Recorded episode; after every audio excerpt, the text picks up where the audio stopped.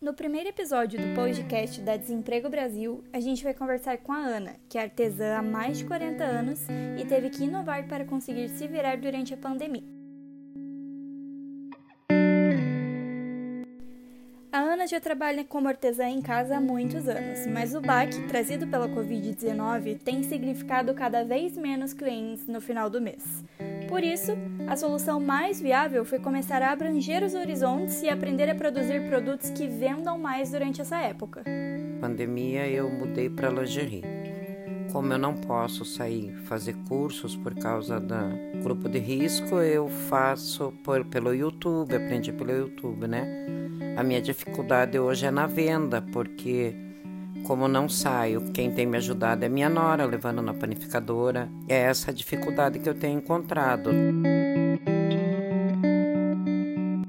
Ah, antes, quando eu, eu trabalhava com artesanato, bordado e crochê, eu postava no Facebook e saía rapidamente, né? Tenho umas clientes fixas há muitos anos e eram peças bem mais caras, então Hoje eu encontro essa dificuldade por ser a lingerie peças mais em contas, eu não ter acesso às pessoas para poder vender. Mesmo postando no Facebook, né? Elas não vêm ver e eu também não posso levar. Nisso que eu sinto a diferença.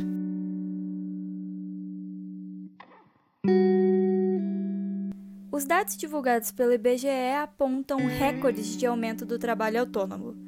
Isso nos mostra que, mesmo com a queda nas vendas, Trabalhar por conta vem sendo uma saída para muitos brasileiros que perderam o emprego durante a pandemia e não podem ficar sem uma fonte de renda.